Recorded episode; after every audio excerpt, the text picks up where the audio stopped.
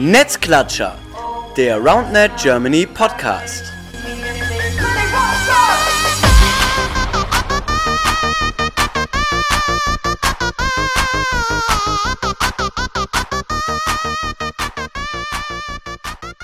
Hallo ihr Lieben, da sind wir wieder Netzklatscher, der RoundNet Germany Podcast, Folge Nummer 33 mit dem Titel Neue Regeln. Denn äh, wie bereits angekündigt, soll es heute genau darum gehen, um die neuen Regeln, die wir vor ja, einigen Wochen eingeführt haben. Und da ich, äh, sage ich mal, auf dem höheren Level nicht so viel Ahnung habe, war es sehr, sehr wichtig, dass ich das Ganze jetzt hier nicht alleine erzähle, sondern mein liebster Clemens von Hennisch ist auch am Stissel. Moin. Hallo Marcel, hallo zusammen. Ja, äh, neue Regeln. Ich glaube, eine Folge, die sehr, sehr wichtig ist, weil die neuen Regeln teilweise sehr kompliziert sind und ähm, ja, wir darüber sprechen wollen, wie sind sie entstanden, was soll das Ganze, wie funktioniert es und was ist auch so ein bisschen die Konsequenz für das Spiel RoundNet überhaupt, denn ja, elementare Regeländerungen haben, glaube ich, auch elementare Konsequenzen. Bevor wir das aber machen, Clemens, äh, kleines Update, wie läuft es gerade in RoundNet Deutschland? Es sind ein paar Sachen passiert oder werden noch passieren, ähm, die wir anteasern sollten oder über die wir sprechen sollten. Das erste, würde ich mal sagen, Hallensaison. Es geht wieder in die deutsche Roundnet-Liga. Clemens. Richtig. Ja. Genau.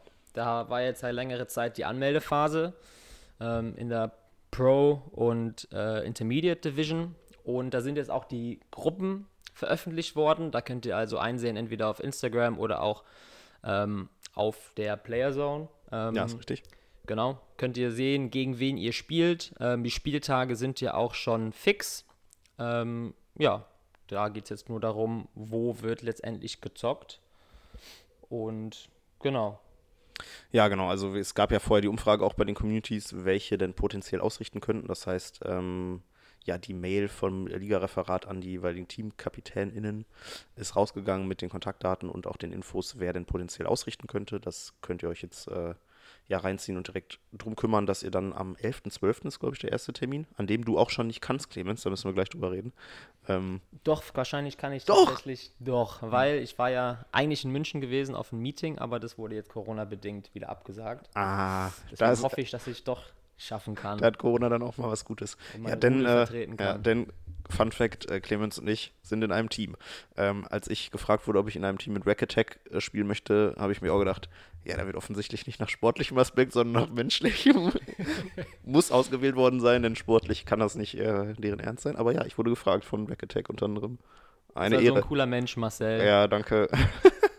ja, wenn schon kein guter Spieler, dann wenigstens. Ich bin da für die Teamchemie da. Ich, äh, ich feuer dann an und mache vielleicht ein Spiel so pro forma und dann. Na, nee, anderes Thema. Aber ja, cool. Ähm, 11.12. geht's los. Clemens ist doch dabei wahrscheinlich beim ersten Spieltag. Also watch out, unsere Gegner. Hast du schon gesehen, gegen wen wir spielen? Ja, Bonn, Ja. Aachen äh, und Marburg. Da bin Marburg, stimmt. ich, Ja, bin ich sehr drauf genau. gespannt. Marburg, auch neue Community. Ähm, Gute Gruppe auf jeden gute Fall. Gruppe, ja. Äh, Flopstars und äh, Bonn uh, ist auf jeden Fall hart. Aber ich glaube, in der Pro Division gibt es auch keine einfache Nee, Gruppe. das ist richtig. Nee, das Ja. ist richtig. Da, Schon ein ist- geiles Niveau. Ja, da sind wir auch sehr gespannt. Auch da erste Mal mit den neuen Regeln, über die wir gleich sprechen werden. Deswegen ähm, freut euch drauf. Liga immer ein geiles, geiles Format. Musste jetzt ein Jahr lang pausieren. Jetzt war wieder am Start. Äh, zweites Thema. Zwei, zwei Daten, zwei Genau. Wochenenden, die man sich frei halten sollte, Clemens. Zwei wichtige Wochenenden ähm, für das Jahr 2022. Wir fangen oder versuchen früh anzufangen. Und ich sage einfach schon mal ganz offen, ihr solltet euch äh, den 25. bis zum 28. August 2022 frei halten. Ist ein langes Wochenende, aber das wird ein heftig geiles Event. Äh, ich darf noch nicht verraten genau, worum es da geht, aber ich weiß es schon, ich weiß es schon. äh, es wird äh, stattfinden und deswegen könnt ihr euch das schon mal frei halten und es wird, schätze ich mal, auch mal in den nächsten paar Wochen dann auch über den normalen Netzwerken bekannt gegeben und das sprechen wir natürlich auch dann nochmal im Podcast an. Definitiv, das wird eine ganze Folge und die wird heftig. Auf Genau. jeden Fall. Zweites Event ähm, wurde jetzt auch bekannt gegeben, ist die Weltmeisterschaft, die nächstes Jahr dann auch hoffentlich mal stattfinden wird in Belgien. Und zwar vom 8. bis zum 11. September. Heftig. Auch das, ähm, ganz ehrlich, nach jetzt zwei Jahren Wartezeit insgesamt, alle haben Bock drauf. Und es ist noch mal krasser, wenn du zwei Jahre lang auf ein Event wartest, äh, anstatt nur ein paar Monate. Und ja, in der Form, in der es auch schon geplant worden ist, in einem äh, Centerpark in Belgien mit dann Hütten und also quasi das Trainerinnencamp nur dann mal zehn wahrscheinlich von der Größe her. Ähm, da haben, glaube ich, alle Leute extrem Bock drauf. Von daher haltet euch das Wochenende frei. Ich weiß gar nicht, wie groß es wirklich wird, ob dann wirklich alle Leute, die hinkommen wollen, auch hinkommen können. Das würde ich mal stark bezweifeln. Aber wir kriegen das schon hin mit einer möglichst deutschen, äh, großen deutschen Degener ja. Wie sagt man das?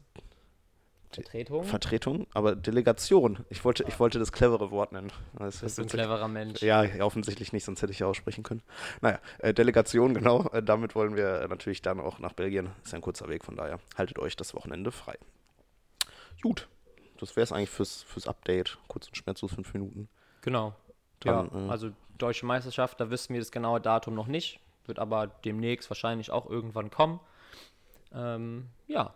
Wird auf jeden Fall also vor der WM deutlich und auch vor dem Wochenende, das wir gerade genau. angekündigt genau. haben. Irgendwann im Anfang, Mitte August ja, die deutsche Meisterschaft stattfinden. Standardtermin, ne?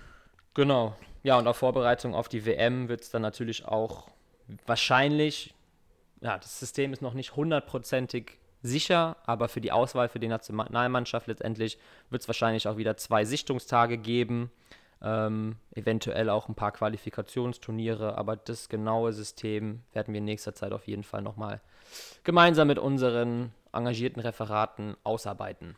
Ja, vor allem das äh, Referat Leistungssport da wahrscheinlich unter deiner Mitarbeit und äh, ja, Lukas Tapken und Co. Äh, ja, beteiligt daran, das äh, zu überlegen, denn das wird heftig. Also ich glaube, da sechs Frauen und zehn äh, Männer irgendwie auszufiltern. Gerade bei dem einfacher Niveau, mit der Zeit. Ja, das, ja, vor allem, weil das Niveau halt immer weiter steigt. Da müssen wir nicht drüber quatschen, glaube ich, dass wir in Deutschland da einen riesen äh, Pool an unfassbar guten SpielerInnen haben. Äh, das, das wird hart. Gut, dass ich das nicht, gut, dass ich das nicht entscheiden muss. Das finde ich, find ich gut, freue mich. Ähm, apropos entscheiden, was wir auch teilweise äh, nicht entschieden haben oder nicht entscheiden mussten, ähm, waren die neuen Regeln. Ähm, denn ja, wir haben äh, euch gefragt, wie findet ihr die Regeln? Und ähm, ja, wollen heute ein bisschen drüber quatschen, wie denn die neuen Regeln zustande gekommen sind. Wenn ich sage, wir haben euch gefragt, ähm, war das natürlich einmal im Vorfeld dieses Podcasts, haben wir euch ähm, über das Insta-Tool ähm, aufgerufen, dazu eure Meinungen und Fragen zu stellen. Aber auch, und das ist, glaube ich, auch sehr wichtig, wenn wir nachher drüber reden, ähm, ja, wieso das Stimmungsbild in Deutschland bezüglich der Regeln ist. Wir haben eine relativ große Umfrage im Vorfeld gestartet zu den potenziellen neuen Regeln und wollen da auch im Verlauf des Podcasts so ein bisschen die ähm, Meinungen der Community und wir haben da ein sehr, sehr breites Meinungsbild auch mit aufzeigen. Ähm, ja, Clemens, erstmal, ich glaube, für viele äh, die Schwierigkeit zu verstehen oder nicht ganz äh, klar, wie entstehen denn so Regeln, beziehungsweise wie werden die denn eingeführt? Weil Rounded ist ja eine relativ junge Sportart, die Systematik ist ja in anderen Sportarten anders. Ähm, wie ist es denn ja bei uns jetzt so gewesen? Wie sind die Regeln denn überhaupt zustande gekommen? Naja, letztendlich ging es alles mit der Spikeboy Rounded Association los, weil die jetzt auch über die letzten Jahre eigentlich immer das vorgegeben haben, wie gespielt werden sollte. Ähm, und da haben wir auch einfach immer mitgezogen, bis auf dieses Jahr, wo auch die neuen Regeln mit der No-Hit-Zone, Soft-Touch und so weiter kamen. Aber jetzt hat sich die IRF etabliert, die International Roundnet Federation. Und sie haben jetzt auch ein Regelcommittee auf die Beine gestellt, ähm, da sind auch einige von uns bekannte ähm, Namen mit dabei. Benny Bachler aus Österreich, Ben Stadler äh, aus Deutschland. Genau, und dann noch ja, weitere Individuen aus aller Welt.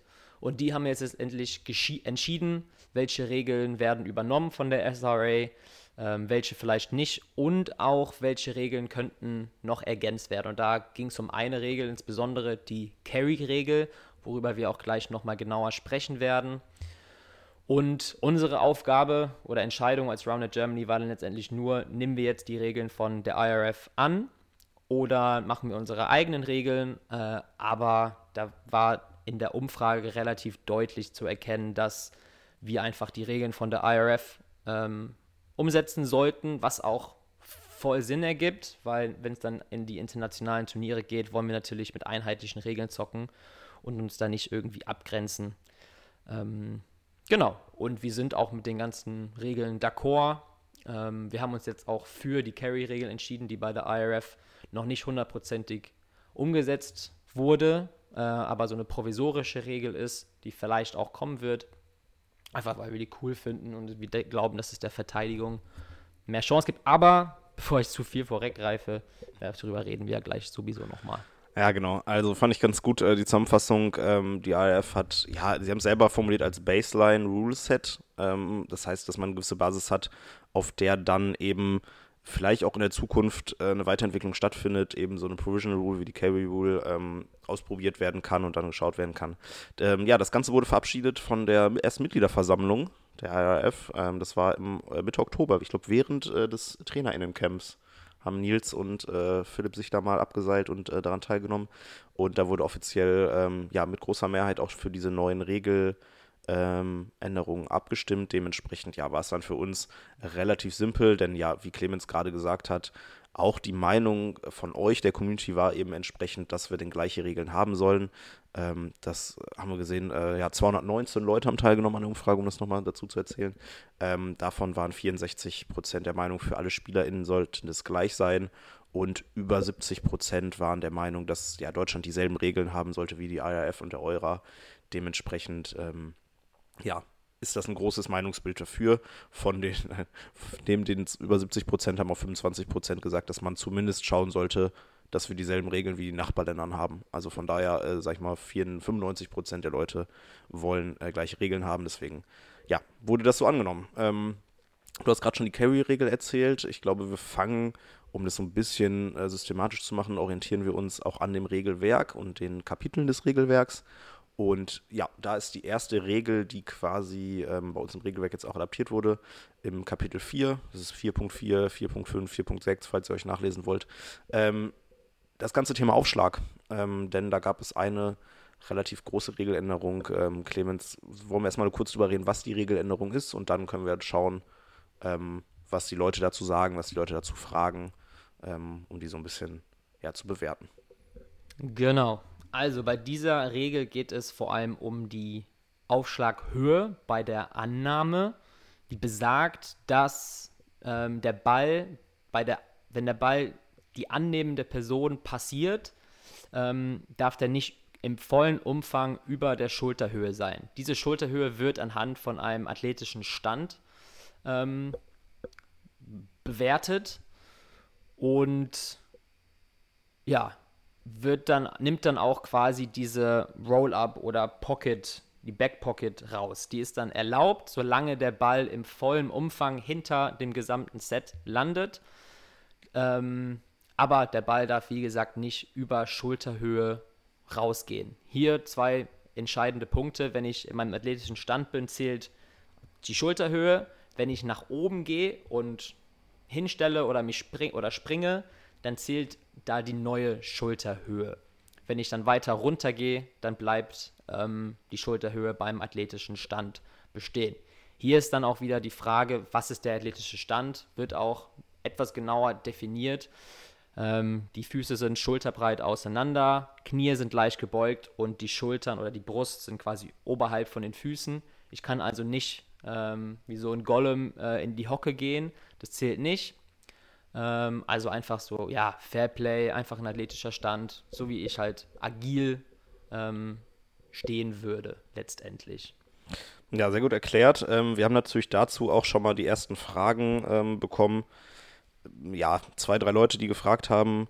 Ähm, auf der einen Seite haben wir Noah aus Aachen, der gefragt hat, findet ihr die Schulterregel nicht auch diskussionsanfälliger ähm, als die Roll-Up-Regel oder ähm, ja, wie verhält es sich, äh, wenn man nach vorne bzw. nach hinten geht? Äh, Gerrit aus Göttingen hat da nachgefragt. Ähm, wollen wir erstmal nur jetzt mit der Schulterhöhe sagen? Also erstmal aus meiner Sicht diskussionsanfällig ja.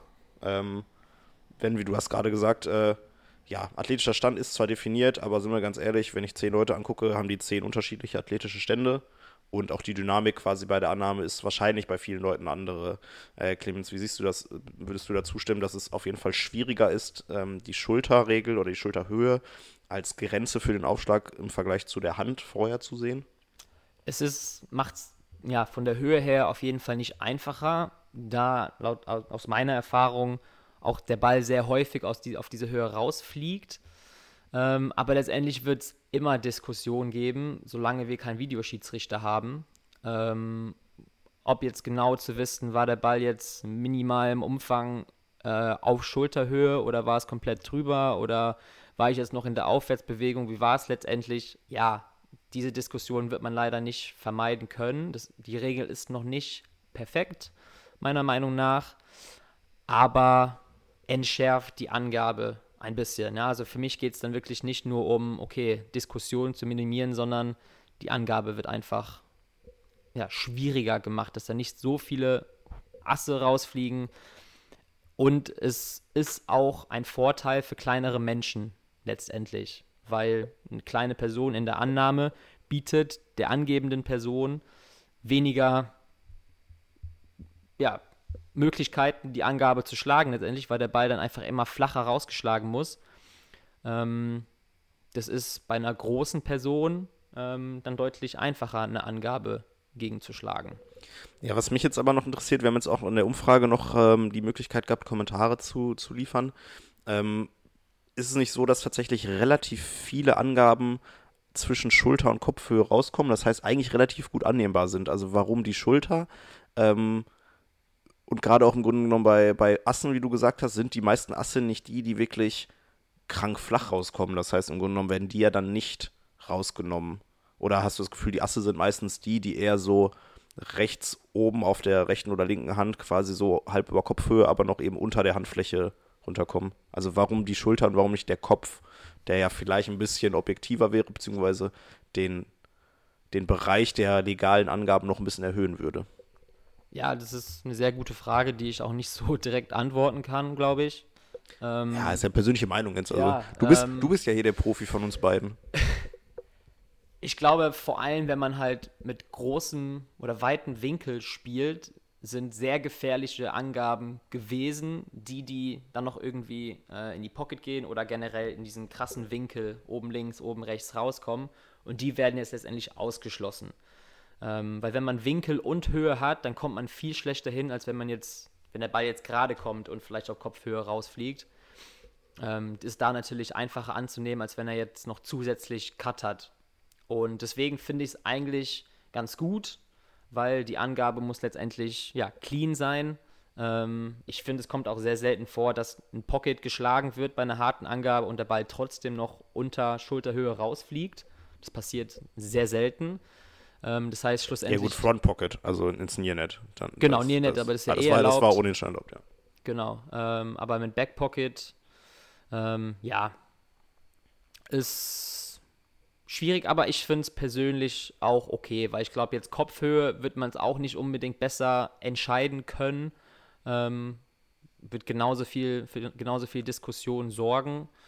Ähm, und ich muss auch einfach ganz offen sagen, ich als kleine Person finde es ganz geil, wenn ich ja meiner gegenüberstehenden Person ähm, weniger Möglichkeiten bei der Angabe gebe. Ja, ja ich glaube, das muss man sowieso ein bisschen im Blick behalten, dass bei den ganzen Diskussionen und auch den Meinungen von Einzelpersonen, das immer noch Meinungen von Einzelpersonen sind. Also das ist echt schwierig, als, als Mensch auch ist, ähm, die eigene Meinung für das persönliche Spiel, wie du jetzt gerade sagst, ich bin eine kleinere Person, ich profitiere davon, abzugrenzen von der Meinung, wie ist es denn für die breite Masse. Und ich glaube, das war für uns auch als äh, Vorstand oder Verband extrem schwierig, unsere persönliche Meinung, die jeder oder jeder Einzelne hat, abzugrenzen von dem, was ist denn für alle im Grunde genommen am besten.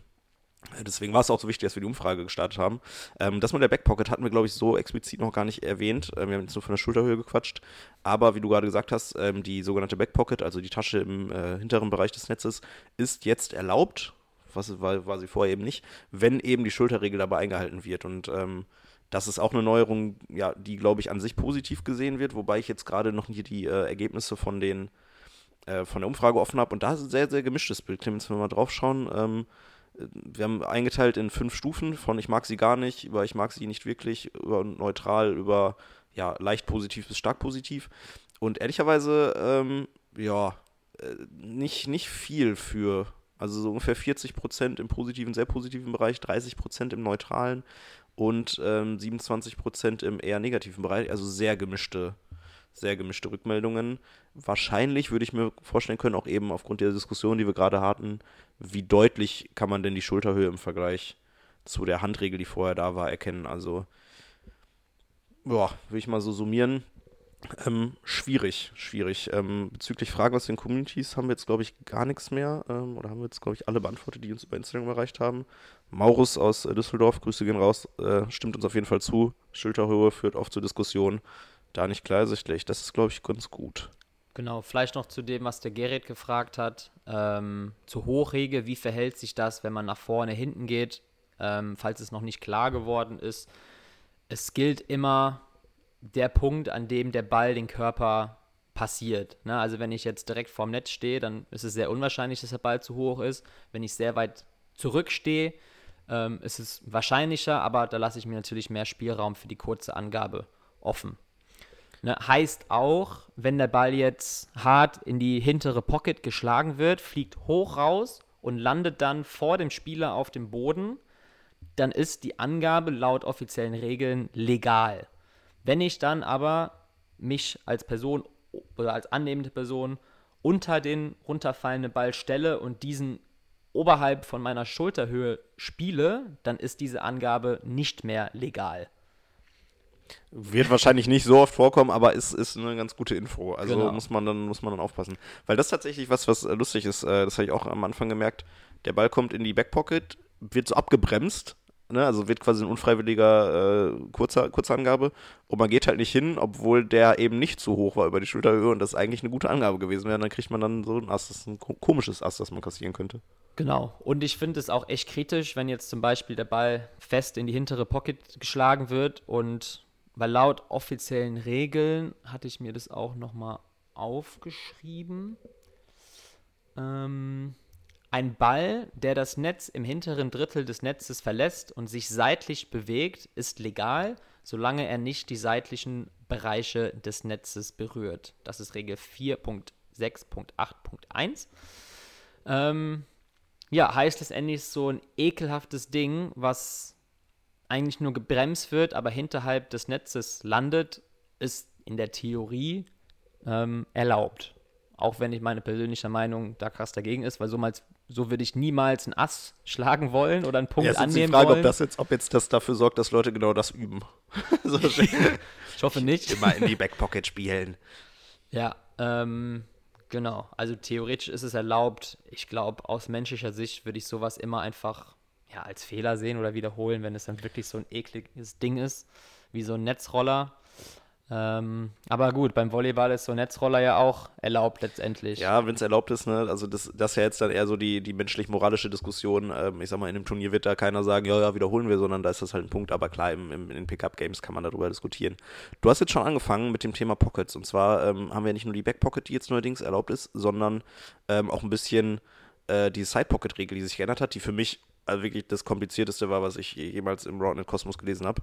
Dazu hat äh, Ronny auch eine Frage gestellt, wie genau ist jetzt ein Roll-Up beim Aufschlag zu bewerten? Das hatten wir, glaube ich, schon tatsächlich bei den, bei den Pockets, aber ich glaube, Side, Pockets sollten wir auch nochmal kurz drüber sprechen. Genau. Das Ähm, müsstest du erklären, weil ich kann es, also ich kann es, also ein bisschen kann ich es. Also und zwar, ich versuche es mal basic-mäßig zu erklären und dann kannst du ja ergänzen. Ja, ich würde vielleicht nochmal kurz darauf ansprechen, was der Ronny gefragt hat. Ja. Wie genau ist jetzt ein Roll-Up beim Aufschlag zu bewerten? Und ich habe das vorhin nochmal genauer durchgelesen. Es wird tatsächlich nicht zwischen Pocket und Roll-Up beim Aufschlag unterschieden. Ich verstehe das jetzt so, ähm, dass solange der Ball zuerst im Netz ist, ist es legal, auch Ja. wenn er dann im Anschluss äh, gegen den Rand rollt, solange es dann nicht zwei unterschiedliche Berührungen sind und der Ball dazwischen Netz, das Netz verlässt. Passiert aber eigentlich nicht. Ähm, genau, und es ist, ja, wie gerade schon gesagt, äh, legal. Gut, das, ich meine, das Roll-Up-Thema, das war ja schon immer eins, ne? Das, das war ja schon immer erlaubt in dem Sinne, nur war es halt immer schwierig oder ist es immer noch schwierig zu sehen. Genau. Halt, ne? Entscheidend ist, ob der Ball zuerst im Netz war. Ja. Wenn der Ball gleichzeitig Rand und Netz berührt, dann ist es ein Fehler. Das ja auch gerade bei der Angabe ist es dann, wenn der in der Backpocket so einen leichten Roll-Up hat, ist ja dieses Lip quasi, ne? Also, dass, dass du so diesen, in der Flugkurve des Balles so eine leichte Erhöhung merkst, die nicht so krass ist wie bei einem richtig heftigen Roll-Up, also dass die Flugkurve extrem gebrochen wird, sondern so ein leichtes Hoch. Das, das ist, Genau. das sieht man teilweise aus der Seite besser als frontal, ähm, aber ich glaube, da wissen wir alle, was gemeint ist. Und das ist jetzt halt, wie gesagt, erlaubt, sobald die, äh, der Ball dann nicht über die, über die Schulter geht. Löst auch, glaube ich, ein bisschen diese Problematik, dass man diese Lip Backpocket-Geschichten teilweise sehr, sehr schlecht sieht, aus meiner Sicht. Genau, aber ähm, Sidepocket, äh, Clemens, Ich Ja. erkläre es kurz einmal basic-mäßig und zwar, ähm, früher war das so, dass die Side Pocket quasi definiert war, wenn ich frontal zum Netz stehe. Nun ist es aber ja so, dass ich bei der Angabe einen Schritt nach rechts und nach links machen kann und diese Schritte teilweise sehr, sehr weit sind. Man denkt mal kurz an Lukas Eisenträger, der quasi eigentlich gefühlt schon bei seinem Partnerin, bei seinem Partner auf der Matte steht. Ähm, dadurch der Winkel natürlich eben nicht mehr frontal auf das Netz geht, sondern ich einen gewissen, ja, wir sind das 30, 40, 70 Grad, whatever habe und dementsprechend sich natürlich ähm, die Side Pockets insofern mitdrehen. Ähm, und das war irgendwie nie so ganz richtig geregelt und jetzt wurde das aber geregelt, so wie ich es richtig verstanden habe. Und zwar ist es so, dass eben die Pockets sich dann mitdrehen. Das heißt, es ist nicht mehr ja, frontal zu der aufschlagenden Person ist, sondern eben mitgedreht in dem gleichen Winkel, wie auch der Aufschlag stattfindet. Habe ich das grob richtig erklärt? Ähm, absolut, genau. Yes! Es zählt quasi Einfallswinkel. Das ist auch genau dasselbe mit Front Pocket und Back Pocket. Ähm, also Back Pocket ist nicht automatisch immer bei mir gegenüber, sondern wenn ich von rechts eine Angabe mache, dann verschiebt sich die Back Pocket dann auch leicht nach links. Was noch dazugekommen ist bei der Side Pocket ist, ähm, früher war es letztendlich, musste man entscheiden, war es jetzt, wenn ich jetzt eine Cut-Angabe gemacht hat zum Beispiel und der Ball ist irgendwo rechts ins Netz geflogen und nach links weggesprungen, war das jetzt Pocket oder war das Cut? Diese Diskussionsgrundlage wurde jetzt komplett rausgenommen, indem man die, die Regeln ja, geändert wurden. Und zwar, wenn der Ball im rechten Drittel landet und sich nach links bewegt, ist es automatisch ein Pocket und nicht gültig. Genau dasselbe, wenn der Ball im linken Drittel des Netzes aufkommt bei der Angabe und sich nach rechts bewegt, ist es auch ein Pocket. Was ist jetzt, um jetzt mal ganz tief reinzugehen, wenn ich den Ball aber dann reverse, also ich mache einen Reverse-Cut und den spiele in die linke Pocket, dann hat er ja tendenziell einen leichten Rechtsdrall. Ja, und Das- das, ist nicht erlaubt, weil. Aber was der- ist, wenn die- einfach nur ein richtig geiler Reverse ist? Ja, aber man kann da halt, das ist genau die Diskussion, ist ja genau dasselbe wie bei einem normalen Cut. Ähm, Teil des Winkels könnte durch die Pocket entstehen. Und das ist dann nicht mehr gültig. Und es ist einfach dann nicht ersichtlich, weil du eben beim Auftreffpunkt siehst, okay, das war das linke Drittel und du kannst es halt, sind wir ganz ehrlich, das kannst du in Real Life und wahrscheinlich auch in der, in der Videoanalyse nicht sehen, ob es eben die Pocket war, die geholfen hat oder der Cut, den du denen gegeben hast. Genau. Und okay. deswegen hat man halt, wenn man jetzt einen Reverse Cut treffen möchte mit rechts, muss ich halt den mittleren Bereich oder den rechten Bereich treffen. Weil wenn ich den rechten Drittel treffe und der Ball fliegt nach rechts weg, dann ist das legal. Ja, weil die Pocket ja in dem Sinne auch gar nicht helfen kann, physikalisch betrachtet, weil dann wird der Ball Ja. nach links abdriften. Gut, haben wir, haben wir, haben wir verstanden. Ja, da, auch da ähm, gab es jetzt erstmal keine Fragen aus der Community, wobei ich kann noch mal in die Umfrage gucken. Ähm, kann aber vorher so ein bisschen zu den äh, Meinungen erzählen. Und zwar auch da, wir haben ja gerade erwähnt, ähm, zwei Antwortmöglichkeiten, bisschen und sehr mögen. Da ist es insgesamt so, dass 43% die äh, Regel sehr mögen, 18% ein wenig. Das heißt ja knapp äh, 60% eher pro Regel, dann 26% neutral und ein relativ geringer Anteil dann eben, ja, mit, lass es 15% sein, äh, eher dagegen. Das heißt, da bei der Side-Pocket-Regel offensichtlich oder scheinbar ähm, ja, eine gute Lösung. Scheint auf jeden Fall so zu sein, dass das ähm, ja von der Community ganz gut angenommen wird. Ich lese mal gerade so ein bisschen, ja, könnte zu weniger Calls führen. Ähm, ja, ist auf jeden Fall, ja, Cut wäre teilweise nicht mehr legal, genau, haben wir gerade drüber gesprochen, ähm, sorgt für weniger Diskussion. Verstehe die Regel nicht, geht mir genauso. Hoffentlich Ähm, jetzt so. Hoffentlich jetzt genau, ähm, genau, was passiert bei Cutsurfs und gleich, gleichzeitiger Pocket, haben wir gerade auch geredet, geregelt. Ähm, ja, also glaube ich ähnlich zu dem, was wir gerade gesagt haben. Ähm, Finde ich auch eine gute Regel, glaube ich, klärt das Ganze so ein bisschen auf. Ähm, Habe aber gerade gelesen, dass manche Communities das von vornherein schon so gespielt haben. Ähm, ja, nachvollziehbar. Gut, ey, dann äh, haben wir das ganze Thema Angaben ähm, abgeklärt. Auch schon wieder sehr, sehr lange drüber gesprochen. Ich glaube, wir können auch noch stundenlang weiter drüber sprechen. Genau. Hier kam jetzt noch eine Oh, Frage. hast du noch eine? ähm, von Moritz Hapke aus Marburg. Und der hat gefragt, ähm, bei der Angabe muss mindestens ein Fuß den Boden berühren. Das gilt auch, wenn ein Schritt gemacht wird. Fragezeichen. Beispiel, ich mache mit dem rechten Bein einen weiten Ausfallschritt nach links, ja, also über Kreuzschritt, schlage äh, und mein linkes Bein hebt vom Boden ab. Mein rechtes hat aber noch Kontakt, good oder bad. Es ist so, dass ähm, ein Fuß einen Kontaktpunkt mit dem Boden behalten muss, bis der Ball das Netz berührt. Das heißt, ich muss mit dem linken Fuß, der keinen Schritt gemacht hat, am Boden bleiben und auch am selben Punkt des Bodens. Das heißt, der Fuß darf auch nicht nachziehen. Sobald der Ball dann das Netz berührt hat, darf ich diesen Fuß lösen. Genau. Ich finde, es ist was, was tatsächlich relativ viele Leute falsch machen. Ich mache das auch Toe, häufiger. Toe, Toe Drag ist so das, äh, das Genau, äh, so ein Toe Drag ne? bei, Ja. der, bei der Rückhandangabe, das passiert sehr schnell, ähm, ist aber nicht erlaubt. Ne? Und ich glaube, da muss man auch anfangen, da ein bisschen genauer drauf zu achten, weil spätestens, wenn wir gegen die Amis zocken, die werden das direkt callen. Und wenn man auch gegen, äh, mit Observer dann zockt, das wäre so ein Beispiel von einem, ähm, wie sagt man, Observer Call. Also Observer, der, genau. Direct Akti Call. Akt aktiver Call. Active genau. Call. Und da ist es dann auch direkt ein Fehler, auch wenn die Gegner jetzt nichts sagen letztendlich.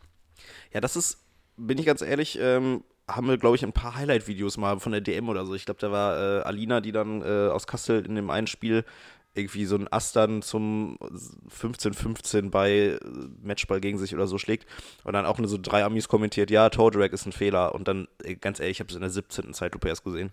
Weil es ja teilweise wirklich, also in der Millisekunden, genau was du sagst, wann trifft der Ball auf dem Netz auf und wann ziehst du wirklich nach. Also wenn du diese, diesen Toe Drag einfach nur Zeit verzögerst, was ja aber natürlich dann der Bewegung nicht sonderlich hilft, das kannst du in Real Life nicht sehen. Und da bin ich auch wirklich gespannt, wie die Observer das regeln wollen, ob du danach wirklich irgendwann hingehst und sagst, ey, wir gucken uns das nochmal auf Video an, weil das wirklich ja so krass ist.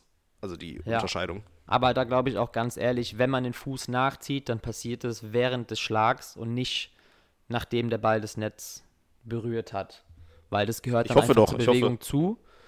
Ähm, und ich glaube auch ganz ehrlich, dass wenn es gemacht wird, dann gibt es der Angabe schon einen ziemlich großen Vorteil, weil man einfach noch mehr Winkel erreicht, den man sonst nicht erreichen würde. Man kann vielleicht auch mehr Schwung irgendwie mit reinbringen. Ähm, deswegen vielleicht da nochmal ein bisschen genauer drauf achten. Klar, man will jetzt auch irgendwie kein Jerk sein und alles wegcallen, das ist auch nicht Sinn der Sache. Ähm, aber vielleicht der Hinweis, wenn ihr trainiert, achtet da einfach drauf, weil spätestens bei der WM ähm, wird es auch rigoros gecallt sein und da wollt ihr einfach möglichst wenig Angriffsfläche ähm, bieten, weil sonst kommt ihr raus und macht vielleicht deutlich mehr Fehler, als ihr sonst machen würdet. Und das ist natürlich nicht cool. Wobei man jetzt natürlich, also Thema WM ist halt, also ich meine, es war vor zwei Jahren ja geplant, dass alle, die teilnehmen wollen, auch teilnehmen können, dass es quasi ein Nationalmannschaftsturnier gibt oder ein Nationalteamturnier von Frauen und Männern und das parallel aber auch noch für die verschiedenen Divisions da stattfindet. Das weiß man ja noch nicht, ob das überhaupt der Fall sein wird. Das heißt, ähm, vielleicht reden wir jetzt hier gerade so, ey, ihr könnt alle zur WM fahren und dann ist es aber gar nicht so. Da müssen wir ein bisschen aufpassen. Nicht, dass wir jetzt hier Erwartungen schüren. Ja, ja, klar. Nur halt natürlich. klar. Aber auch für internationale Turniere, jetzt unabhängig von der WM, ist es, glaube ich, gut, auf solche Themen mal zu achten. Ich bin ganz ehrlich, ich mache es bei mir selber nicht und auch teilweise, wenn ich mit anderen Leuten spiele, nicht. Aber auf dem absolut hohen Niveau mag das nachher einen Unterschied machen, weil es dann vielleicht doch nicht das Ass ist, weil es eben ähm, Toe Drag ist und dann ja, wird so ein Turnier halt an, solchen Sachen entschieden. Von daher äh, sehr, sehr wichtig, darauf zu achten. Auch wichtig, darauf zu achten, zweite große Regeländerung, die ja, wie du am Anfang gesagt hast, ähm, von der ARF erstmal provisorisch eingeführt wurde. Das heißt, die haben es noch gar nicht richtig eingeführt. Wir aber schon. Warum? Klären wir vielleicht später. Ähm, sogenannte Carry-Regel. Auch da, Clemens, ähm, willst du einmal kurz grob erklären? Oder ne, du kannst es ja direkt gut erklären. Ich, ich mache immer grob und du machst gut. Also, Ich versuch's. ja, schaffst du. Ähm, also, Carry-Regel ähm, bedeutet, dass der erste Ballkontakt ähm, von einem Ballwechsel, das heißt bei der Annahme und auch nach einem Angriffsschlag, wenn ich den Ball annehme, darf ich den Ball leicht verlängert quasi berühren. Ja, also es ist jetzt ja nicht ein Millisekundenschlag, sondern der darf auch mal was länger in der Hand liegen. Bedeutet aber nicht, dass ich den Ball irgendwie komplett ja, schaufeln darf, fangen kann und irgendwie dann weiterspielen, sondern das muss trotzdem die Intention gegeben sein, den Ball ganz normal quasi zu schlagen. Und wenn er dann ein bisschen länger in der Hand bleibt, dann ist es auch okay. Ja, wenn man jetzt sehr deutlich erkennt, okay, der Ball war jetzt schon sehr lange in der Hand, dann ist es wieder was anderes. Aber ich glaube, das kommt vor allem bei der Annahme vor, wenn ich jetzt zum Beispiel äh, eine Cut-Angabe annehme, der Ball rotiert sich ja weg und bleibt dann auch mal gerne ein bisschen in der Hand kleben. Das ist jetzt erlaubt, ne? laut unseren Regeln letztendlich, laut der provisorischen Regel. Und es bietet einfach nochmal in der Annahme mehr Möglichkeiten, ähm, gegen gute Angaben anzutreten und diese anzunehmen. Genau, ich würde einfach mal kurz aus dem Regelwerk zitieren. Das ist äh, 5.3.2.1. Gut, dass die mal so sperrige äh, Ziffern haben. Ein äh, Fangen des Balls liegt vor, wenn der Ball in einem Körperteil eines Spielenden vollständig zur Ruhe kommt. Ein Führen des Balles dagegen, also ein, ein Carry, äh, liegt vor, wenn der Kontakt mit dem Ball kurzzeitig verlängert wird. Das heißt, es geht wirklich darum, äh, der Kontakt mit der Hand ist zwar länger, aber der Ball kommt eben nicht vollständig zur Ruhe. Das heißt, ein Fangen, wie es dann quasi wäre, denn der Ball ruht ja in meiner Hand, passiert eben nicht. Das ist, glaube ich, schon eine ganz gute ähm, Antwort auf einige Fragen, die wir dazu bekommen haben, weil das ist nämlich, glaube ich, eine Sache gewesen, die bei vielen äh, Fragezeichen ausgelöst hat. Äh, Janis Hoffmann aus Karlsruhe, äh, Nora aus Kassel, Grüße gehen raus, Nora. Ähm, dann auch noch, oh, ist denn doch eine, was ist ein Carry? Max aus Karlsruhe oder Kassel, wussten wir nicht. Ähm, haben alle gefragt, genau, was ist denn jetzt der Unterschied zwischen einem Festhalten und einem Carry? Haben wir jetzt, glaube ich, relativ gut definiert, wobei man da auch sagen muss, Clemens, also da ist es ja auch keiner mit einer Stoppuhr, ne? Also da, was ist dann kurzzeitig, was ist dann wirklich Ruhe? Da müsste man da wirklich, wirklich mit einer Highspeed-Kamera auf die Hand und dann das irgendwie filmen, damit man es 100% und selbst dann fragst du zehn Leute, hast du zehn Meinungen. Also auch da müssen wir, glaube ich, wieder so ein bisschen an die wichtigste Regel, don't be a jerk, appellieren. Wenn es jetzt nicht wirklich ein, also wenn man nicht wirklich deutlich sieht, dass der Ball da ruht und wirklich gefangen wird und weitergespielt wird, dann sollte man da jetzt nicht den Call machen, oder? Ja, genau. Und ja, ich finde, es kommt auch relativ selten vor, aber es kommt vor. Ähm, ich glaube, ja, die größte Diskussion wird dann letztendlich bei der dieser klassischen Schaufel irgendwie kommen, wenn es jetzt ein sehr kurzer Ball ist und ich versuche noch irgendwie den Ball hoch zu schaufeln. Ähm, oder gibt es halt letztendlich eine krasse Richtungsänderung vom Ball. Ja, das sind da echt Millisekunden, die da reinspielen. Habe ich den Ball jetzt sehr lange in der Hand und dann letztendlich zurückgeschleudert? Ähm, oder war das einfach ein längerer Kontakt, ähm, ein etwas verlängerter Kontakt. Ich glaube, solange, sobald man den Ball dann wirklich anfängt zu schaufeln und zu schleudern fast, ist es dann schon eher ein gefangener Ball als ein gespielter Ball.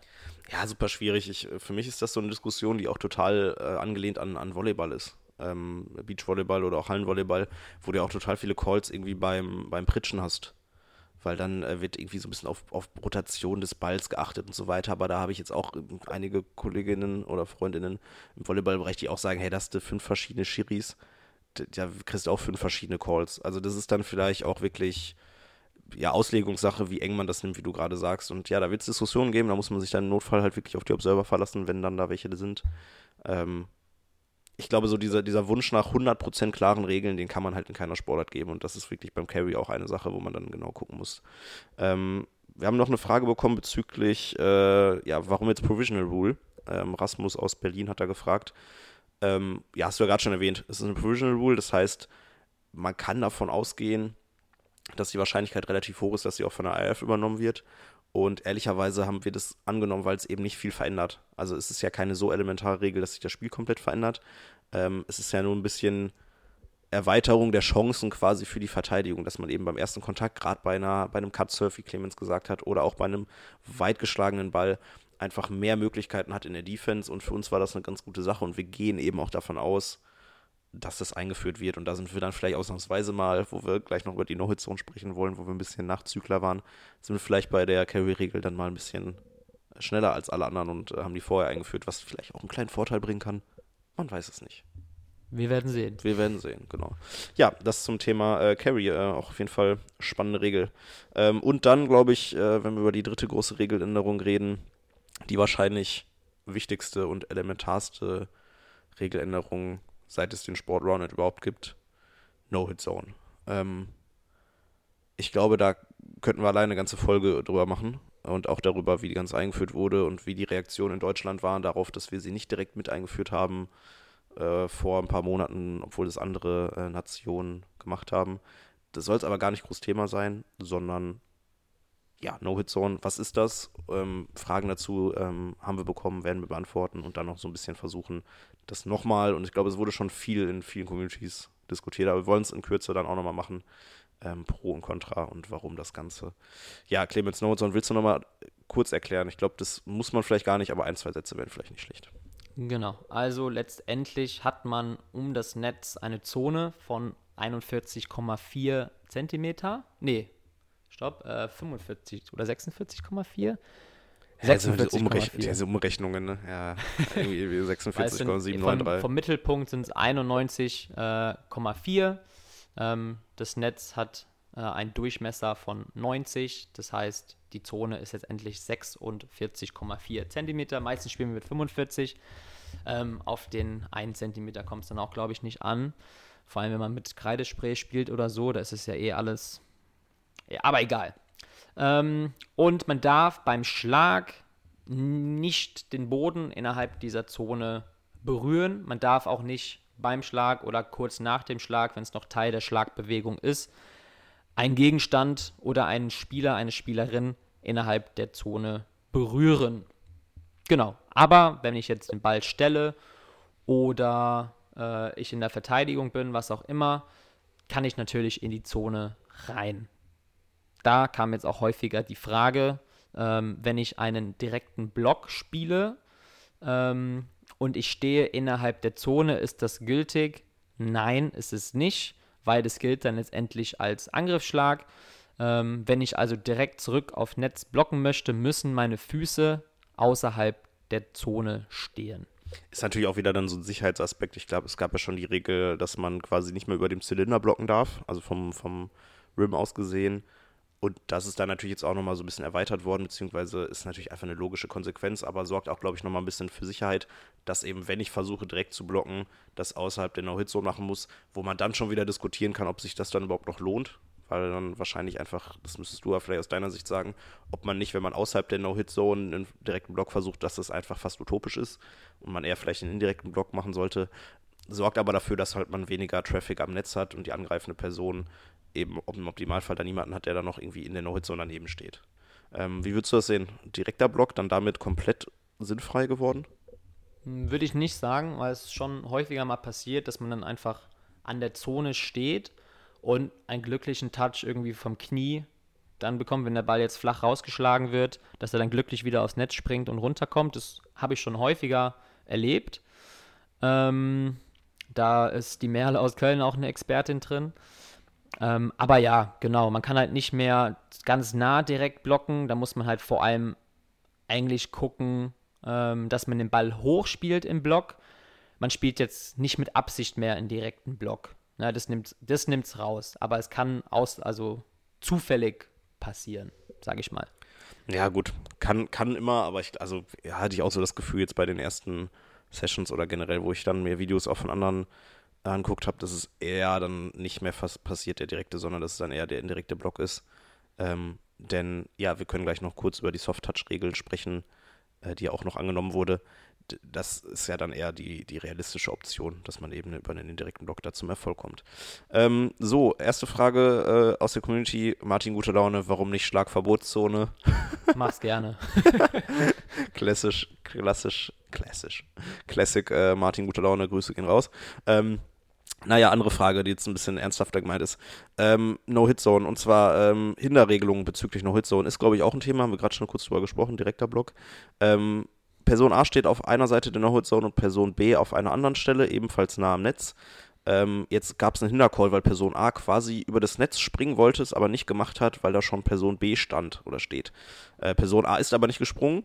Ähm, ist jetzt die Frage von Jonas aus Göttingen, sag mal, wo soll man dann überhaupt noch stehen, weil ja natürlich die angreifende Person immer so tun kann oder ja, behaupten kann, ich wäre jetzt voll übers Netz gesprungen, quer drüber über die No-Hit-Zone und wäre bei dir gelandet. Ähm, Clemens, was würdest du da sagen? Ja, das ist tatsächlich schwierig, situativ. Ähm, Gibt es auch, glaube ich, nicht die perfekte Antwort zu. Normalerweise, also in den Regeln ist es so festgehalten, dass wenn ich gehindert werde, muss ich sofort hinterrufen. Also wenn ich sehe, der Ball ist jetzt weit weg und ich muss hinspringen, um den Ball zu kriegen und da steht eine Person, will ich natürlich nicht ähm, einen Unfall riskieren eine Verletzung, ähm, sondern muss dann letztendlich sofort hinterrufen oder auch vielleicht zumindest mit dem Schwung halt in die Richtung, dann muss ich auch notfalls in die Zone rein ähm, äh, Steppen, steppen, ähm, aber muss dann auch Schritten. direkt Ich muss da reinschritten. muss es aber auch dann direkt hinterrufen, ne? damit ich einfach deutlich mache, okay, ähm, ja, ich musste da springen letztendlich. Und sonst, meistens gibt es andere Möglichkeiten für einen Schlag. Ja, man ist auch oft eingeschränkt und das ja, gibt einem dann auch oft ähm, persönlich einen Nachteil. Ähm, da muss man dann, glaube ich, ganz ehrlich sein ähm, und dann halt auch callen, wenn man wirklich das Gefühl hat, dass man jetzt gehindert wurde und im schlimmsten Fall einfach den Punkt wiederholen. Ähm, Fair Play, don't be a jerk. Ähm, ja, einfach ehrlich damit umgehen. Aber das ist auch was, was ich häufiger ähm, erlebt habe und es ist auch echt schwierig, da irgendwie schwarz-weiß zu definieren.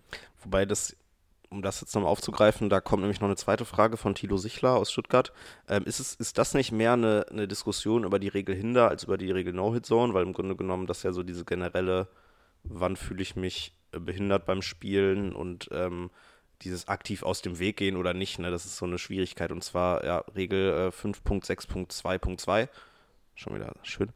Ähm, was passiert denn, wenn ähm, quasi eine verteidigende Person in der No-Hit-Zone steht und aktiv die Berührung zu äh, der angreifenden Person außerhalb der No-Hit-Zone sucht? Denn nämlich ist es ja definiert, dass die angreifende Person, wenn sie außerhalb der No-Hit-Zone äh, steht, auch nicht einen Körperkontakt mit einer in der No-Hit-Zone stehenden Person nutzen darf, um quasi den, die Bewegungsenergie abzufedern. Das heißt, ich schlage, würde theoretisch in die No-Hit-Zone reinfallen, stoße mich aber von einer anderen Person oder halte mich an einer anderen Person fest, um nicht reinzufallen. Wie ist das jetzt aber, wenn die verteidigende Person zu der angreifenden Person sucht? Und da kann man sagen, sobald die verteidigende Person Kontakt zur angreifenden Person sucht, ist es ein Hinder. Also das muss man ja dann definieren. Also dann ist es auch egal, wo die beiden stehen, sondern in der Regel steht ja bewusst, dass die verteidigende Person alles dafür tun muss, um eben die Berührung mit der angreifenden Person zu verhindern.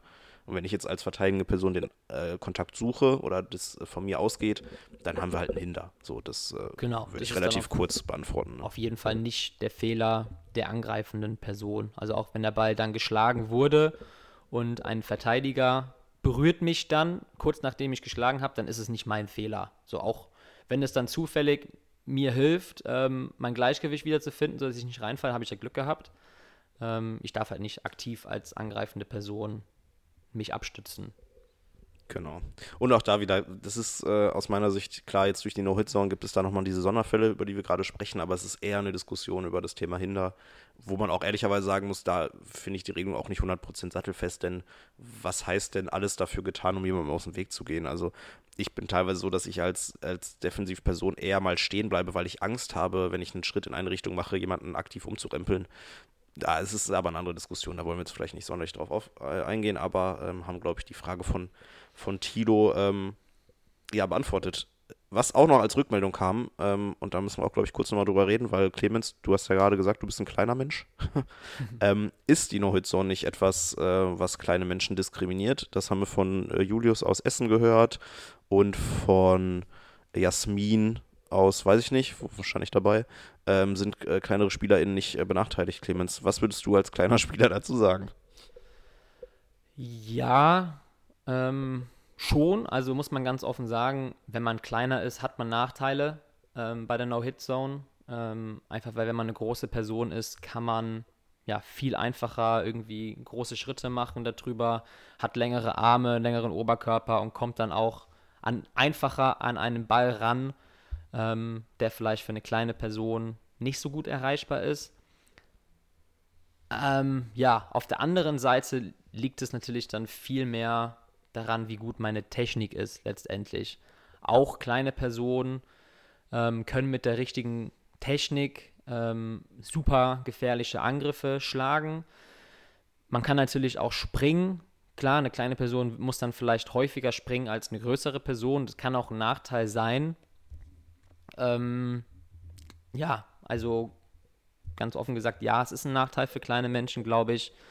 Ähm, aber dafür hat man ja dann auch zum Beispiel bei der, bei der Annahme, bei der Schulterhöhenregel hat man einen kleinen Vorteil. Ähm, aber ja, Aber würdest du, ja, klar kann man argumentieren zu sagen, okay, die kleineren Personen haben bei der No-Hit so einen Nachteil, bei der Schulterregel einen Vorteil, aber bist du der Meinung, dass das ebenbürtige Vorteile sind?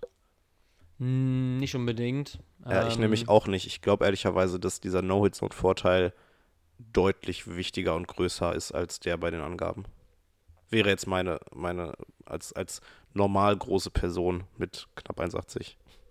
Ja, also man muss, man muss auf jeden Fall als kleine Person schon athletischer sein, damit man keinen Nachteil ähm, von der No-Hit-Zone hat. Und selbst dann hat man auch einen Nachteil. Ähm, ich sag mal, kleinere, nicht so athletische Personen werden sehr große Nachteile erleben. Ähm, ja, schwierig. Ja, voll, weil ich, also, weil das Gefühl, das ich habe, ist, dass, ähm, wie du sagst, es Alternative geben, alternative Angriffsformen geben muss. Das heißt nicht dieses, ähm, bei großen Menschen stellen sich breitbeinig an den Rand der No-Hit-Zone, lehnen sich komplett drüber, haben ihre langen Arme und erreichen tatsächlich auch einen zentral gestellten Ball eigentlich noch wie vorher. Bei kleineren Personen eben aufgrund der Reichweitenproblematik nicht. Ähm, die müssen sich auf einmal überlegen, ich muss so einen Schritt um das Netz machen oder muss mich drüber werfen, muss drüber springen. Und ich glaube, dass das so deutlich anspruchsvoller ist im Vergleich zu dem, was große Menschen machen können, dass der Nachteil, der dadurch entsteht, deutlich größer ist als der bei den Angaben. Weil bei den Angaben, sind wir ganz ehrlich, durch einen athletischen Stand kann ich noch viel machen, auch egal wie groß ich bin. Und das macht für mich nicht so einen riesen Unterschied. Aber so diese Problematik, ich kann nicht in der Statik arbeiten. Das ist ja im Endeffekt das, was bei großen Leuten passiert. Die stellen sich hin, wie vorher, Ball kommt, ich hau den weg. Die kleineren Personen müssen aus einer Dynamik raus angreifen. Ich muss einen Schritt machen, ich muss in der Bewegung angreifen. Deutlich komplizierter aus meiner Sicht. Ist komplizierter, man braucht eine bessere Technik, um den Ball anders zu schlagen. Oder Und auch Timing, oder? Timing. Timing ist auch unfassbar wichtig. Ähm, wie weit lasse ich den Ball fallen letztendlich? Ähm, wann mache ich einen Schritt? Wie mache ich einen Schritt? Das sind alles Sachen, ja, die Angriffe werden schwieriger, aber es gibt viele Ansatzpunkte, wie man sich das Leben da einfach einfacher machen kann, indem ich bestimmte Ausgangspositionen ähm, habe, dass ich nicht direkt schon am Netz stehe, sondern vielleicht einen Schritt zurück, damit ich immer noch einen besseren, größeren Schritt oder Sprung auch machen kann. Ähm, wie mache ich den Schritt? Gehe ich jetzt mit meinem linken Bein nach rechts rüber und mit oder mit dem rechten Bein nach rechts rüber? Sind alles Sachen, die ja mit der Ergo, wie sagt man das, ähm, mit der Physik letztendlich ähm, des Angriffsschlages zu tun hat. Wo ist letztendlich mein Körpergewicht? Es ist schwieriger, es gibt Nachteile für kleinere Personen, aber es ist halt auch eine schöne Herausforderung, weil nur als kleine Person heißt nicht, dass man dann automatisch dadurch dann halt schlechter ist, sondern ja, man muss sich halt leider beweisen Ja, trotzdem. du musst halt dann als kleinere Person ein bisschen mehr quasi jetzt auch trainieren dafür, ne? Also während für größere Personen das eventuell halt nicht einen Riesenunterschied mehr macht, so, sondern ja, ich muss mich jetzt einfach ein bisschen weiter vorlehnen, äh, ist für eine kleinere Person, glaube ich, der Trainingsaufwand und der Übungsaufwand jetzt halt ein bisschen größer geworden. Ne? Du musst halt eben genau die Situation jetzt nochmal trainieren, okay, wann mache ich meinen Schritt vielleicht auch um die No-Hit-Zone rum, laufe ich so, laufe ich so einen Halbbogen rum. Ich habe das sehr oft gesehen äh, in Österreich, Grüße gehen raus an äh, Wien und Graz. Gemma, ähm, Raffi äh, aus, aus, äh, aus Wien, macht immer so einen, so einen Halbbogen um die No-Hit-Zone rum, während er schlägt. Super geil. Ähm, hatte super krass die, das Timing dafür, wann er rumläuft und so. So sneakt sich so um die, um die No-Hit-Zone rum. Super interessant zu sehen. Ähm, ist aber halt krass anstrengend, erstmal das zu, zu trainieren, glaube ich. Ja, absolut. Und da muss man auch ganz offen sagen, so im Durchschnitt sind Frauen auch einfach kleiner als Männer, ähm, muss man ganz objektiv sagen. Und da haben die Frauen natürlich dann auch nochmal einen größeren Nachteil, weil die No-Hit-Zone ja für alle, für, ja, alle Geschlechter gleich ist und nicht für Frauen dann kleiner wird. Ähm, und es macht das Leben für die Frauen natürlich schwieriger. Gerade im Mixed, dann meinst Gerade du im wahrscheinlich. Mixed, ne? Bei den genau. Frauen selber macht es ja dann, aber im Mixed wäre es halt, ist dann halt scheiße. Ne? Ja, Ja, nervig, nervig. Also, was heißt nervig, aber halt schwierig. Und ich glaube, das äh, sieht man auch so ein bisschen, wenn man sich das Meinungsbild anschaut. Ähm, wir haben 219 Leute gefragt. Das ist geil. 219 Leute haben wir gefragt. Ja, da kam tatsächlich schon ein leicht positives Bild raus. Ähm, 37% mögen sie sehr, 20,5% mögen sie ein wenig. Das heißt, ja, 57% eher pro. Aber auch ein relativ großer Block ähm, von 26, 27 Prozent, äh, die sie nicht so mögen. Und auch da in den Kommentaren oder Bemerkungen ähnlich zu dem, was wir gerade gesagt haben. Ne? Also kleine, kleine Personen, ähm, ein bisschen ja, schwieriger. Es gibt aber andersrum mehr Rallyes, äh, mehr Ballwechselspiel wird dynamischer, steckt Verteidigung. Ähm, ja, muss man, glaube ich, jetzt auch nicht mehr drauf eingehen, ist sehr, sehr ähnlich. Ähm, für viele zu kompliziert, hochspielen ja. Ähm, ja, glaube ich, wenn man sich da die, die Meinungen anguckt, ähnlich, leicht positiv und äh, deswegen war es dann auch so für uns ja, annehmbar. Ich glaube, die einzige Diskussion, und da können wir, glaube ich, noch mal kurz drauf eingehen, die No-Hit-Zone in Kombination mit der Prämisse, dass man die Regeln für alle SpielerInnen in Deutschland einführt, fand ich persönlich extrem schwierig, weil wenn wir fürs Profiniveau reden, gar kein Thema. Da kann man mit einer No-Hit-Zone spielen, das ändert, glaube ich, nicht viel, also beziehungsweise ändert positiv. Was ist aber mit Beginnern Intermediate-Level? Auch da mit der No-Hit-Zone anzufangen, bereitet mir persönlich so ein bisschen Bauchschmerzen. Ähm, weiß nicht, wie du das siehst, weil eben ja selbst ohne No-Hit-Zone oftmals kein Spiel zustande kommt oder halt kein gutes Spiel zustande kommt, weil eben ja der Erfahrungswert der Skill noch nicht so hoch ist. Und da jetzt direkt mit No-Hit-Zone anzufangen, sorgt es nicht dafür, dass viele Leute sagen, boah, habe ich gar keinen Bock drauf. Ja und nein, ich glaube, man muss das nicht so kritisch sehen, weil ich, ich bin trotzdem noch ein Gefechter davon, dass man, wenn man anfängt zu spielen, ohne der No-Hit-Zone spielt, weil da erlernt man wichtige Techniken, die ich dann auch, und die mein spielerisches Können mit der No-Hit-Zone deutlich verbessern. So einfach diese aus dem Handgelenk schlagen, das ist bei der No-Hit-Zone möglich und wenn ich das nicht lerne, ich werde das wahrscheinlich sehr schwierig mit der No-Hit-Zone lernen, weil da lerne ich dann vielleicht von Anfang an direkt einfach hart wegzuschlagen oder ja maximal einen Pullshot zu spielen. Aber mit einem guten Flickshot kann ich trotzdem noch extrem gefährlich im Angriff sein, ähm, selbst als kleine Person.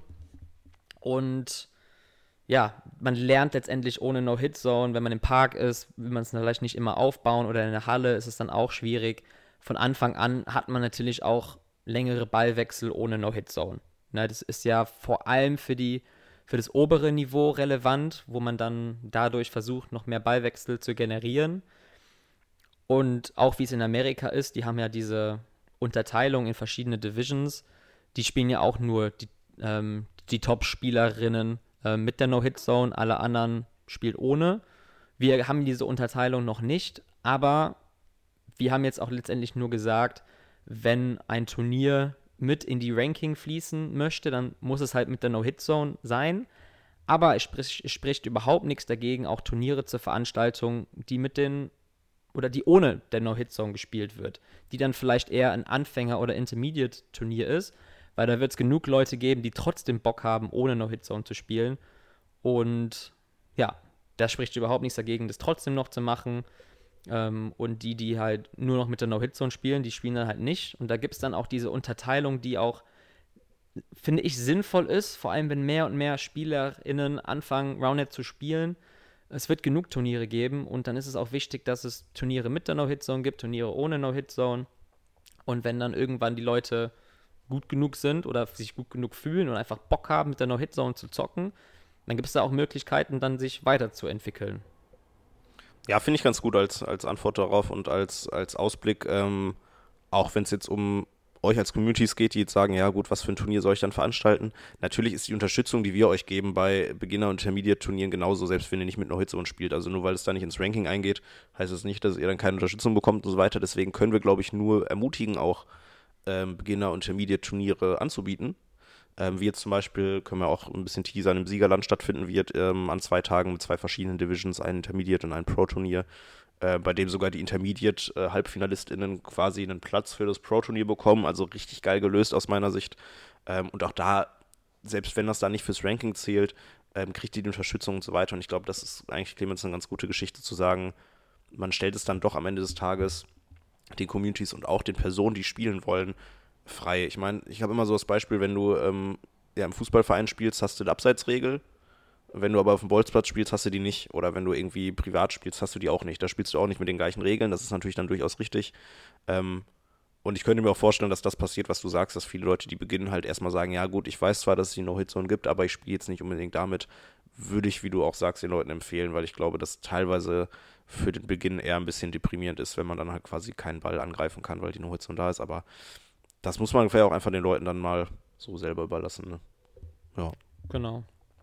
Ja, welche Regel wir gerade noch äh, ausgenommen haben, hatten wir gerade kurz erwähnt, Soft Touch, haben wir deswegen äh, ausgelassen, weil da das Meinungsbild echt sehr, sehr klar ist. Ähm, um das mal vorwegzunehmen, das finden fast alle geil. Also 80% mögen sie sehr und 15% mögen sie ein wenig. und wirklich, und von den restlichen 8% sind auch noch 6% neutral. Also wirklich kaum Meinungen dagegen. Äh, Soft Touch, erklär es nochmal kurz, Clemens. Ja, die Regel gibt es ja auch schon in Deutschland ein bisschen länger, seit Mitte des Sommers. Letztendlich darf ich als annehmende Person nicht bei der Angabe, da ist es nicht erlaubt, aber ähm, nach einem Angriffsschlag darf ich den Ball zweimal spielen, gilt dann auch als zwei Kontakte. Ähm, Voraussetzung, und das ist auch jetzt die einzige Voraussetzung, ist, dass der Ball sich noch in der Aufwärtsbewegung befindet, wenn ich ihn berühre zum ersten Mal. Ähm, das heißt, ein kurzer Dropshot, der kurz vom Boden ist, den darf ich nur einmal spielen. Oder auch ein sehr weit, ein Ball, der von sehr weit weg geholt wird, der ist ja meistens dann auch schon wieder in der Abwärtsbewegung. Ähm, den darf ich auch nur einmal spielen. Wenn der Ball noch in der Aufwärtsbewegung ist, darf ich ihn dann stellen und meine ähm, mitspielende Person, mein Partner, meine Partnerin, muss dann auch direkt angreifen. Genau. Finde ich auch eine sehr geile Regel. Ja. Ähm, bietet viel mehr Optionen in der Verteidigung. Ähm, ja, aber da ist, wie Marcel schon gesagt hat, ähm, die Meinung ziemlich einseitig. Ja, voll. Und ich meine, keine Ahnung, wie oft hat man dann doch irgendwie, also entweder bewusst oder unbewusst mal einen Ball geblockt und der Ball kam dann so ungefähr einen Meter neben einem runter und die andere Person stand sechs Meter weit und konnte den Ball nicht spielen. Man denkt sich so, ja, boah, wenn ich jetzt den zweiten Kontakt spielen dürfte und jetzt darf man es endlich, ich glaube, das war für viele Leute eine Erlösung, ähm, brauchen wir, glaube ich, gar nicht lange drüber sprechen. Ist ja auch eben eine Regel, die wir schon ein bisschen früher eingeführt haben, weil eben das Meinungsbild und der Sinn dahinter, glaube ich, so deutlich war, dass man da nicht so viel diskutieren musste. Aber wir haben es in der Umfrage nochmal mit aufgenommen. War auf jeden Fall ganz gut. Ähm, ja, ich glaube, wir haben, wenn ich das richtig sehe, alle Fragen, die über das Insta-Tool reinkamen, äh, abgearbeitet. Ähm, ja, das sollte erstmal passen. Ich gucke gerade nochmal so ein bisschen die Umfrage, da waren auch noch so ein paar allgemeine Bewertungen, Kommentare. Ähm, was viel rüberkommt, ist, dass die Leute dankbar dafür sind, dass wir überhaupt gefragt haben, ähm, dass wir diese Umfrage gemacht haben. 219 Rückmeldungen finde ich auch schon eine, eine, Nummer. Wenn man so von, ich würde mal so von 1000 aktiven SpielerInnen in Deutschland ausgehen, plus minus, dann sind, ist so eine Rücklaufquote von 219, also 20 Prozent schon ordentlich. Ähm, auch alle Communities dabei, also von daher ähm, war das, glaube ich, ganz gut. Und im Endeffekt, um das jetzt nochmal so auf die, auf die Metaebene zu heben, hat er am Anfang erwähnt, dass gerade die Einführung Hit Zone dann vielleicht bei uns ein bisschen länger gedauert hat und dass manche Communities nicht so gut fanden. Ähm, Clemens, wenn wir dazu drüber sprechen, glaubst du, dass wir da das jetzt alles richtig gemacht haben? Oder kann man überhaupt alles richtig machen, wäre die erste Frage. Aber glaubst du, dass jetzt so diese leicht verspätete Einführung eben abzuwarten mit der ARF, ähm, bis die offiziell von allen Verbänden angenommen werden, war das die richtige Entscheidung? Hätten wir vielleicht ein bisschen früher agieren sollen? Ich, wenn ich ganz ehrlich bin, ähm, unterstütze ich da unsere Entscheidung, einfach weil viele Faktoren damit reingeflossen haben. Wir wollten natürlich erstmal abwarten, was die IRF sagt. Ähm, wir wollten nicht irgendwie das Leistungsniveau unterteilen. Wir hatten auch noch mit der No-Hit-Zone zu wenige Erfahrungswerte einfach in Deutschland. Wir hatten da kaum mitgespielt und dann direkt so eine Regel umzusetzen, wäre super schwierig. Wir haben es gleichzeitig auch kein verboten, mit der No-Hit-Zone zu üben. So, die Turniere waren halt noch ähm, ohne No-Hit-Zone. Aber die Leute, also alle Spielerinnen in Deutschland hätten auch mit der No-Hit-Zone schon trainieren können. Ähm, haben auch, glaube ich, einige gemacht. Ja, man sieht halt jetzt an, am, Anfang, dass die Länder, die früher angefangen haben, mit der No-Hit-Zone zu spielen, sei es äh, Frankreich, Belgien, äh, auch die Österreicher haben, glaube ich, auch relativ früh damit angefangen. Die hatten jetzt am Anfang vielleicht auch mal einen Vorteil, weil sie einfach mehr Erfahrung damit gemacht haben. Aber das wird sich, glaube ich, sehr schnell amortisieren, weil von ein paar Monaten für immer einen Vorteil zu generieren, ist einfach nicht realistisch. Ähm, und ich glaube, wenn wir da jetzt dranbleiben, ähm, was ich auch davon ausgehe, dass wir machen, weil wir haben ja auch alle Bock und sind alle motiviert, ähm, ja, dann ist es auch eigentlich egal, ob wir jetzt drei Monate später oder vier Monate später mit der No-Hit-Zone angefangen haben. Ja, ich glaube auch. Also das, das würde ich auch ähnlich sehen. Gerade noch so ein bisschen, während du gequatscht hast, die, die allgemeinen Kommentare ähm, durchgelesen. Und ja, es ist so ein bisschen die eine Sache, ne? Ähm, auf der einen Seite wird gesagt, ja, ey, was in Amerika kommt, direkt auch einführen, damit wir danach ziehen. Auf der anderen Seite kommen aber auch viele Rückmeldungen. Ähm, dass es eben gut ist, äh, dass wir äh, Spikeball unabhängige Regeln, kann man darüber diskutieren, ob das so ist, aber vor allem internationale und europäische Regeln haben, dass wir eben nicht äh, direkt alles übernehmen blind, sondern uns vorher darüber Gedanken machen, ähm, ja, quasi, wie wir es machen wollen, auch die, die Leute mit einbeziehen. Ähm, das, da kriegen wir, glaube ich, an sich sehr, sehr gutes äh, Feedback. Und auch wie du sagst, Eingewöhnungszeit ähm, ist, glaube ich, für alle ein Thema. Ich würde jetzt nicht per se sagen, dass jetzt Österreich uns komplett überholt hat oder die Schweiz, äh, wobei wahrscheinlich eher Österreich, nur weil die jetzt dann mal zwei, drei Monate früher damit angefangen haben. Ähm, das war ja auch bei der Trophy so, dass klar da die internationalen Teams auch abgeräumt haben, aber es sind auch Teams, die ohne No-Hit so weit vorne gewesen wären. Also ein Benny und Nelson sind halt Europameister, so, dann ist halt auch nicht verwunderlich, wenn die Erster werden, unabhängig von der No-Hit-Zone so. Ähm, deswegen muss man mal gucken, wie es weiterläuft. Ähm, ich glaube auch tatsächlich, dass einige halt schon mit der No-Hit-Zone trainiert haben, wie du gesagt hast. Ähm, und da wird man sehen, wie sich entwickelt. Ich glaube, jetzt sind wir alle auf dem gleichen Stand, auch ähm, weltweit, ähm, auch offiziell durch die RF und können da jetzt nochmal ganz anders arbeiten, als jetzt in so einer. Es war irgendwie so eine komische Zwischenphase jetzt auch die letzten Monate, ne? Das ist irgendwie. Ja, äh, absolut, auch mit Corona. Ja, das ist super kann nervig. Kann man jetzt überhaupt spielen? So, mit wie vielen kann man sich treffen? Das. Ja. Schauen wir mal, wie es jetzt im Winter wird. Hoffentlich können wir die Liga so durchziehen, wie wir uns das alle vorstellen und erhoffen. Und die ganzen Turniere und so. Ja, ich glaube, wichtig ist es abschließend, es gibt die Regeln. Ich glaube, das ist auch nicht die letzte Version der Rounded-Regeln. Ähm, ich glaube, es wird sich noch viel tun. Ich meine, wenn man jetzt wieder nach Amerika guckt, so super zuschauerfreundlich ist es auch nicht. Ja, ähm, es, es geht so jetzt entweder ne? ein heftiges Ass oder der Ball wird einfach in eine andere Galaxie weggeschlagen. Und das ist, finde ich, auch nicht Sinn der Sache. Da verändert die No-Hit-Zone jetzt auch nicht so viel. Ähm, ich sage es eigentlich immer wieder, ich würde gerne mal mit Spielfeldbegrenzung spielen, ähm, dass man diese Boomballe einfach rausnimmt und viel mehr mit Auge und Technik spielen muss. Und ich glaube, dass es auch zu mehr Ballwechsel führen wird.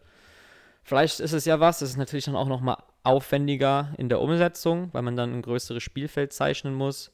Ähm, aber alles Sachen, die man halt irgendwie ausprobieren kann. Vielleicht kommt noch irgendjemand anders um die Ecke mit einer geilen Idee, die das Spiel komplett verändert. Oder äh, vielleicht kommen ja irgendwie die Hersteller, äh, ich meine, Rashball, die versuchen auch immer was Neues auszuprobieren. Bamball hat auch immer wieder gute Ideen. Spikeball will jetzt auch wieder ein neues Set irgendwie rausbringen nächstes Jahr. Ähm, ja, mal schauen, was passiert. Einfach ausprobieren, spannend, ja. positiv bleiben. Ich glaube, beschweren, also jedem gerecht machen kann man es eh nie.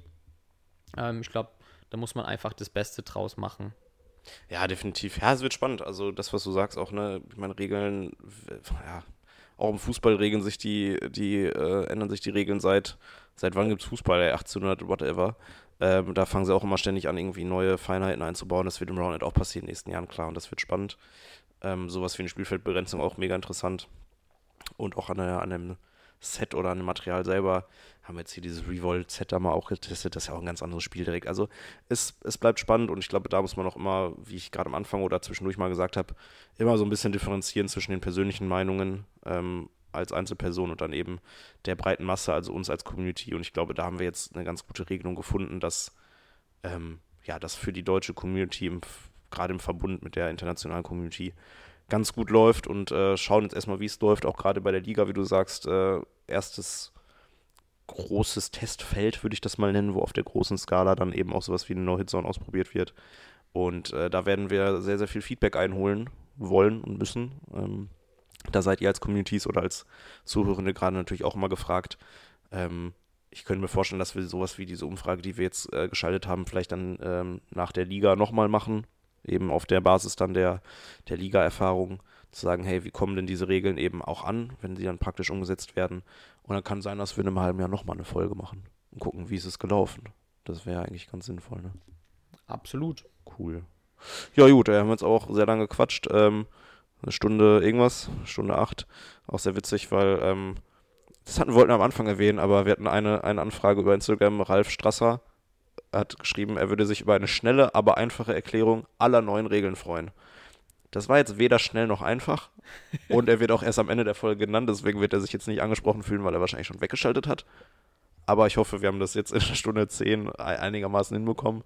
Ähm, wenn jetzt im Nachgang vom Podcast immer noch Fragen sind, das kann natürlich sein, weil wir vielleicht auch Scheiß erzählt haben, das weiß man ja manchmal gar nicht, dann schreibt uns clemens at Germany oder marcel at roundnetgermany.de gerne auch mit den konkreten Stellen, an denen wir Scheiß erzählt haben, weil wir reden ja viel und ich weiß auch manchmal gar nicht mehr, was wir alles erzählt haben im Podcast. Ähm, dann gucken wir, dass wir das notfalls auch nochmal klären. Ja, ansonsten Clemens, äh, danke dir als äh, absoluter Experte, ähm, dass du mal wieder dabei warst und mich unterstützt hast, damit ich das hier nicht alleine machen musste. Danke. Ja, immer sehr gerne, Marcel.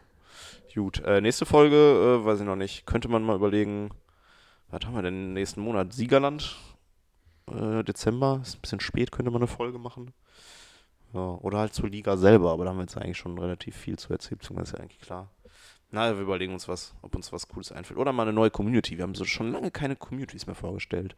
Und dieses Genau. Jahr sind ja schon ein paar noch wieder dazugekommen, ne? Genau, ich hatte auch noch ein, zwei Interessenten, Ja. ähm, die mir geschrieben hatten. Vielleicht können wir die ja mal anhauen. Ja, gerade die, die beim Trainerinnencamp auch mit dabei waren, da waren ein paar coole, da hatten wir auch letztens im Podcast Genau. ja die Stimmen eingebaut. Äh, hier so Marburg, Göttingen, die Richtung. Jawohl, na Fragen dann wir hören wir mal auf zu quatschen, Hör mal würde auf ich zu quatschen, sagen. okay. Ja, ey, schönen Tag euch noch, Leute. Bis dann. Auf Wiederhören.